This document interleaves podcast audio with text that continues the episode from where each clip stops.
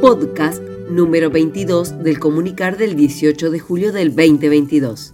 Comenzamos. Noticia de interés laboral. Nueva resolución reglamenta el trabajo insalubre en el municipio. Se publicó la resolución 2225 y 2022 que reglamenta el régimen especial para tareas penosas, riesgosas, insalubres o determinantes de vejez y o agotamiento prematuro.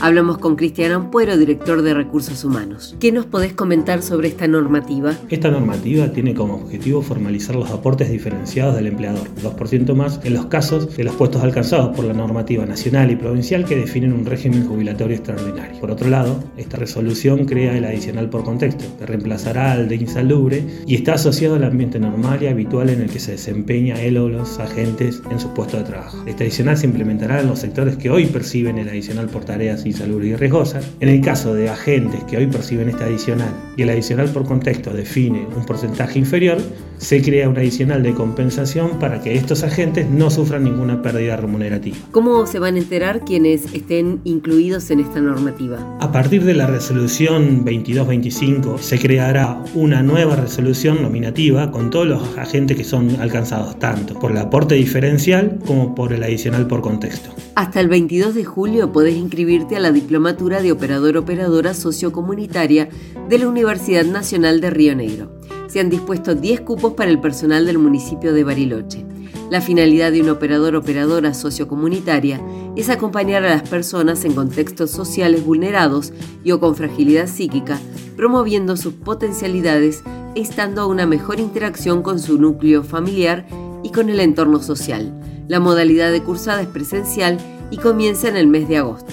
La inscripción es a través de un formulario virtual que podés solicitar al 294 46 99 400. Más de 20 áreas ya concurrieron a las reuniones por el proceso de reencasillamiento. Esto se realiza en el marco del escalafón municipal. César Carrá, de la Dirección de Gestión, nos comenta algo más sobre lo acontecido en estos encuentros. El lunes 12 empezamos con algunas jefaturas para trabajar la asignación preliminar del puesto por cada agente en particular. Es de asistencia obligatoria. Esta semana se continúan con otras áreas. Hay un cronograma que pueden consultar en las publicaciones del comunicar. Estamos trabajando los equipos de las direcciones de recursos humanos y control de gestión municipal, con el acompañamiento de referentes del SOYEM. Es importante aclarar que una vez terminado este relevamiento, deberá ser validado por la cadena de mando y finalmente será confirmada por la Comisión Permanente de Carrera Administrativa, COPECAD, una figura que está contemplada en el proyecto de escalafón, integrada por tres representantes del Ejecutivo Municipal y dos del SOYEM. Cualquier información o duda pueden mandar un correo a dirección rrhhmscb.gmail.com. ¿Sabes qué es la COPECAD? Aquí te contamos. En el artículo 2 del nuevo proyecto reformulado del escalafón municipal, que está siendo analizado en el Consejo, se incluye la creación de la Comisión Permanente de Carrera Administrativa, COPECAD. Estará integrada por tres representantes del Ejecutivo y dos del SOYEM tiene como función resolver todo lo inherente a la implementación de la futura ordenanza que regula la carrera del personal municipal. Entre otras tareas, deberá asegurar la debida integración de la nueva normativa con el Estatuto de Empleados y Obreros Municipales y con otras normas aplicables, y podrá intervenir en la resolución de controversias que surjan de la implementación como primera instancia de reclamo. Además, trabajará en fortalecer la aplicación adecuada del futuro escalafón y podrá elaborar y o analizar posibles actualizaciones. Desde la División de Desarrollo del Personal comparten algunas novedades con relación a la capacitación. Buenos días, soy Francesca Rodríguez Gersovich de la División de Desarrollo.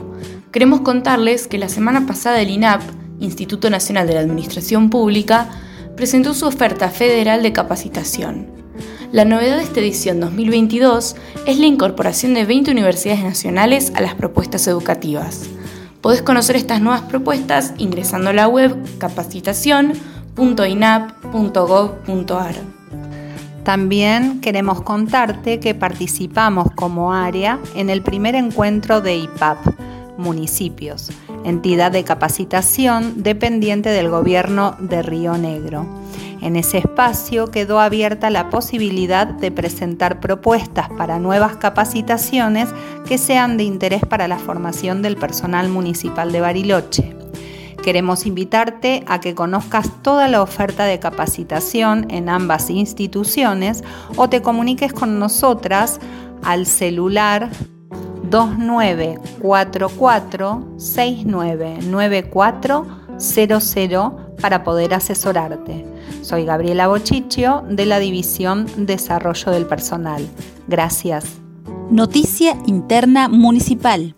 Rediseñan la página de Gobierno Abierto para facilitar el acceso a la información. Buenos días, soy Juan Jalil y quería comentarles que desde el 2019 estamos trabajando para mejorar y ampliar la sección de gobierno abierto dentro de la web oficial www.bariloche.gov.ar. Ahí van a poder encontrar información y datos públicos de muchas áreas, con estadísticas, con paneles informativos y hay también una práctica guía de trámites y servicios que presta el municipio. Este espacio está en construcción permanente, así que te invitamos a navegarlo y a comunicarte con nosotros si tu área genera información de interés que podamos sumar. Escribinos a gobiernoabierto.bariloche.gov.ar. Esto fue una realización del Departamento de Comunicación Interna de la Dirección de Recursos Humanos del municipio de Bariloche. Hasta la próxima.